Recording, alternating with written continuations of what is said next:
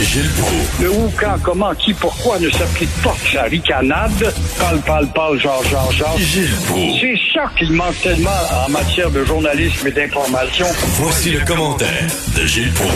Hey Gilles, ça a l'air que l'été au Québec, il y a des canicules. C'est fou, hein? Oui, j'ai lu ça ce matin chez Richard Morancy. Richard Morancy, imagine-toi. Richard Martineau. Oui, il y a effectivement des canicules, mais les prématurées quand même, parce que tout au mois de juillet, normalement. Euh, mais quand même, là, comment ça se fait qu'on n'avait pas prévu ça? Maudit. J'en reviens pas. Oui, mais à part de ça, euh, des canicules l'année passée, puis l'année d'avant, puis l'autre année d'avant, il y en avait. Eh oui. Parce qu'on s'arrangeait, puis on s'envoie la balle. Euh, le docteur Barrett n'avait pas prévu, puis il était pas capable de climatiser des maisons, puis c'est- c'est vraiment des jeux in- infantiles de remplir le temps tout simplement dans une case à l'Assemblée nationale ou dans les journaux. Ben s'ils peuvent pas climatiser, là, parce que bon, ils disent c'est des bâtiments vétustes, etc. Ils peuvent mettre des ventilateurs, là. Veut dire, ils en vendent chez Rona pas cher, là. On branche ça, ça fait un job, là. Un bon ventilateur dans, dans ton coin de chambre, près de Ben ton oui. lit, puis tu respires un peu plus, ça vient de s'éteindre. Puis ça dure trois, quatre jours. Enfin. Gilles, Gilles, en 2018, ça fait deux ans, il y a 90 personnes qui sont mortes dans une canicule au Québec. Il y a deux ans. Pas il y a 20 ans, il y a deux ans, il me semble qu'on aurait dû dire, hey, l'été, il fait vraiment chaud au Québec, entre autres. Donc, tu vois que c'est une, une nouvelle à laquelle on s'est habitué comme une routine. Ça fait partie du cycle climatique. Et puis cet hiver, quoi, il y en a qui vont mourir parce qu'ils vont rester dehors puis ils ne peuvent pas rentrer dans la maison. Ben oui. Alors, qu'est-ce que tu veux? Ben Ça oui, alors euh, l'avenir est au CHSLD, là. Il va avoir plein de jobs, finalement.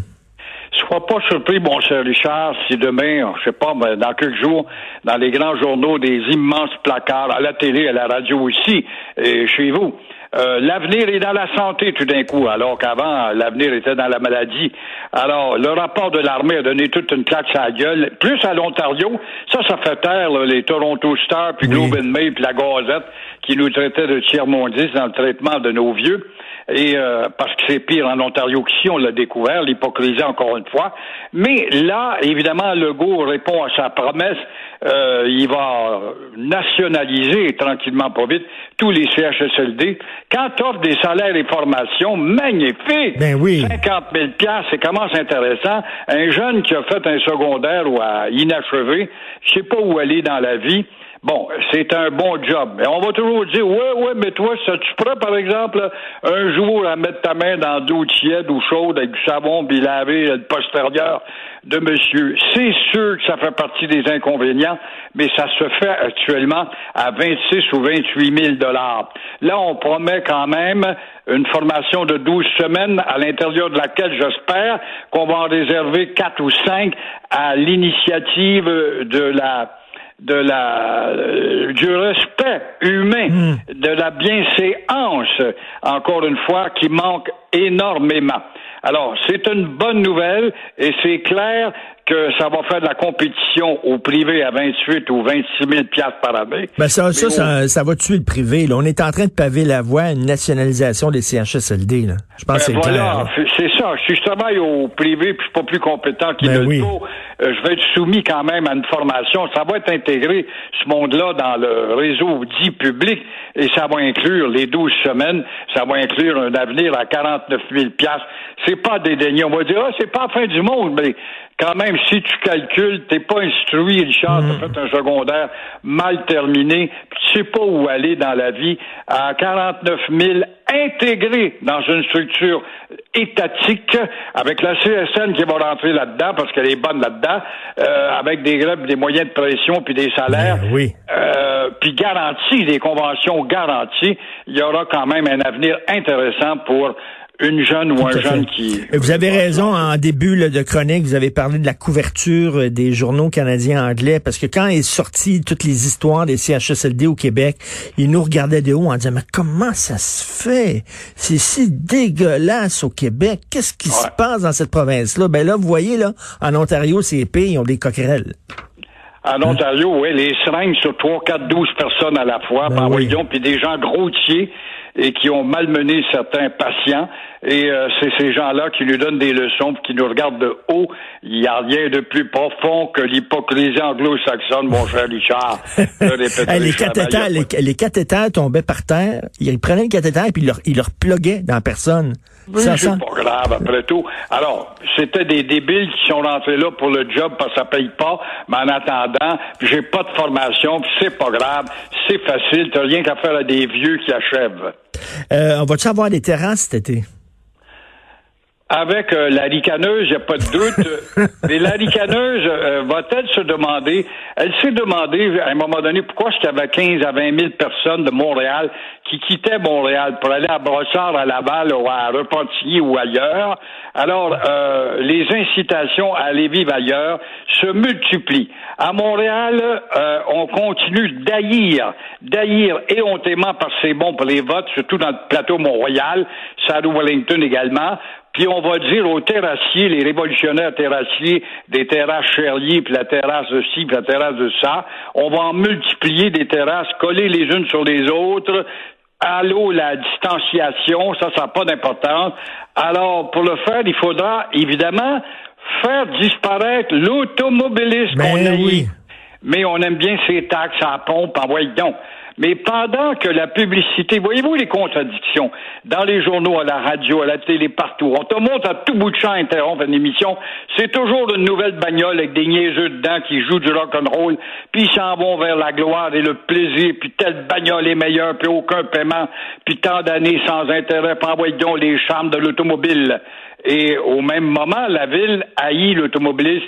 Alors, oui, la contradiction? Acheter des bagnoles quand tu sais que tu n'es pas bienvenu dans une ville. On va fermer des rues bientôt. Et quand les autos seront toutes électriques, que ça va venir tôt ou tard.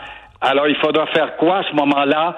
Faudra peut-être faire sauter les terrassiers, parce que les terrassiers, avec leur vapeur de café, pourraient polluer le voisin à côté. Ben, son rêve, là, à Valérie Plante, c'est de se débarrasser des automobiles en ville. On le sait. Puis là, elle, elle profite de la pandémie.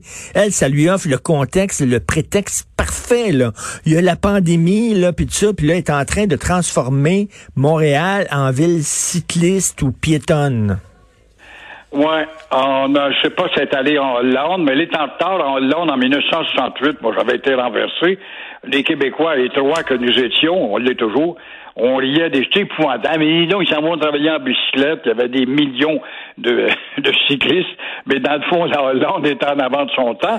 Mais il oui. fallait retenir que Amsterdam est la ville où la densité avec Bruxelles, on ne sait pas si on pense que c'est la Chine ou une ville de Chine, la ville avec la plus de densité au pied carré au monde. Mais, mais, Alors, mais euh, je suis allé à. Amsterdam, je suis allé deux fois à Amsterdam, c'est c'est vrai, là, c'est incroyable le nombre de cyclistes qu'il y a là, mais il y a une politesse, il y a un vivre ensemble. Les cyclistes respectent les automobilistes, les automobilistes respectent les cyclistes. C'est pas comme ça à Montréal. On est cow-boy en tabarnouche, là.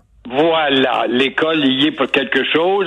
Dans des cours qui n'existent plus dans nos écoles, le civisme, la bienséance, ça n'existe plus. C'est pourtant banal, c'est des cours élémentaires faciles. Il suffirait au petit professeur avant de commencer ce matin.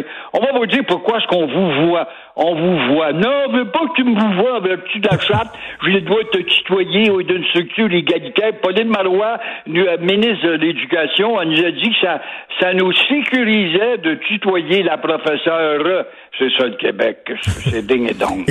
Il voulait nous parler des agents immobiliers. Imagine-toi la déception des agents ou le désespoir. Euh, L'agence immobilière IMAX, par exemple, euh, on ne lit pas l'actualité. Au moment où euh, on vous annonce que votre maison, votre condo euh, va goûter une baisse, on parle de 10 à 20% encore ce matin avec la Société centrale d'hypothèque, ce matin dans les nouvelles. Bon, c'est pas la première fois qu'on le dit. Alors, les agents d'IMAX envoient des brochures papier glacé, des belles photos de ton condo, de ta maison, et puis j'ai, j'ai des acheteurs intéressés à votre maison votre condo. C'est bien drôle. Viens me montrer à la porte, puis quand le gars va te regarder au-dessus de l'épaule, le vendeur, dire oui, oui, je suis prêt à être un soccer à payer un prix de fou, là, peut-être qu'on pourra signer un contrat. Mais comment peut-on agir de la sorte si ce n'est pas un désespoir chez les agents immobiliers qui commencent à plonger dans la crise immobilière, surtout quand on nous annonce pas plus tard que ce matin que Mm. les maisons vont baisser de 10 à 20% Alors la fièvre de la pandémie n'a pas atteint ces gens-là. C'est ça, la valeur des maisons est en train de fondre euh, comme neige au soleil, comme on dit.